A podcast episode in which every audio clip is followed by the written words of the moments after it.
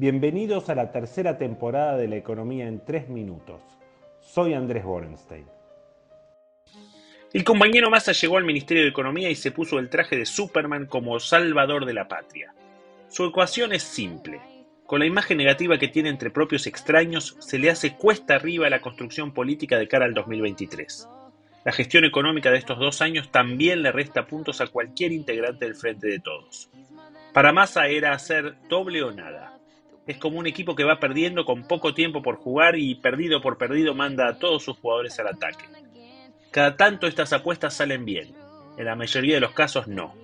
Veremos. El mercado parece haber bendecido el cambio de nombres, pero no exageremos. Los dólares alternativos bajaron desde sus valores astronómicos, pero mucho de eso es la suba de tasas que metió el Banco Central. Los pases, es decir, lo que el Banco Central paga a los bancos por guardar su liquidez por un día, subieron casi 15 puntos en dos semanas, de 40 y medio a 55 puntos de tasa nominal. Esto impacta en los rendimientos de los fondos comunes de inversión y en el costo de los préstamos a empresas de primera línea. En términos de tasa efectiva, los pases saltaron de 50 a 73%. Las del LIC subieron 8 puntos hasta 60 de tasa nominal y 80% de tasa efectiva, mientras que el Tesoro ya paga una tasa efectiva del 90% anual por bonos a 3 meses de plazo. Subir la tasa está bien, hace falta más y como medida aislada no alcanza, pero implica una corrección a muchos errores que en el pasado cometió el Banco Central. El riesgo país bajó en medio de una buena semana para todos los mercados emergentes. Pero es cierto que el mercado paga por la opcionalidad que implica el cambio de nombres. Dicho en castellano, al ver que el técnico manda a sus jugadores a buscar el empate, piensan que hay alguna chance de que lo logren, mientras que la semana pasada no había ninguna. En esta semana el Tesoro tuvo la primera buena licitación de bonos desde marzo pasado. ¿Son reales las chances de dar vuelta al partido? Son más bien bajas. Quizás algo más realista sería apostar por una derrota digna y evitar una goleada. Cualquier solución seria necesita que la Argentina recupere algo de credibilidad y hoy esa ficha pasa por hacer un plan fiscal que contenga una fuerte baja del gasto público.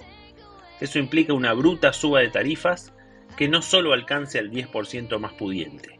Hay que ir más a fondo. Con el cristianismo manejando todos los resortes de la energía, no parece que Massa se vaya a animar a mucho. El mercado pudo haber otorgado el beneficio de la duda, pero si en un tiempo prudencial no hay progresos, volveremos a las andadas. Hay otras cosas menos relevantes que se pueden tocar para bajar el gasto. Ayuda un poco parar la obra pública como quería Batakis, pero no hay mucho más. Cuando la griega se quiso meter con las transferencias a las provincias, los gobernadores dijeron minga. Los otros gastos que se pueden reducir necesitan inflación, jubilaciones y planes sociales.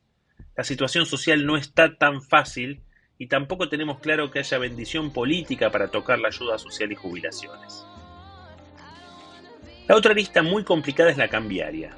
Se sabe que Massa está pensando en algo para incentivar a que el campo liquide dólares. En los últimos 12 meses el campo liquidó casi 40 mil millones de dólares.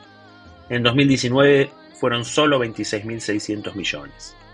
Lo que propuso Pese el otro día es un parche que no cambia la historia. Y si bien hay parches con mejor efectividad que otros, ninguno resuelve el problema de la Argentina. ¿Le dejarán a Massa enfriar la economía? ¿Estará dispuesto Sergio a recorrer el camino de una recesión más fuerte a la que ya íbamos a tener y quizás convertirse en el chivo expiatorio?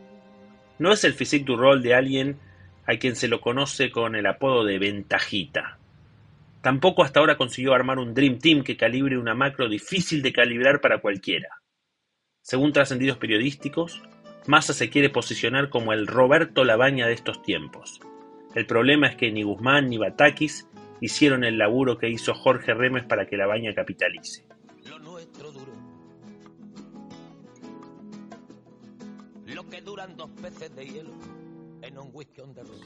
Para esta semana estaremos atentos a la recaudación de julio que sale el lunes a la noche, los datos de términos de intercambio para ver si la Argentina sigue batiendo récords en suerte no aprovechada y por supuesto el devenir de los dólares.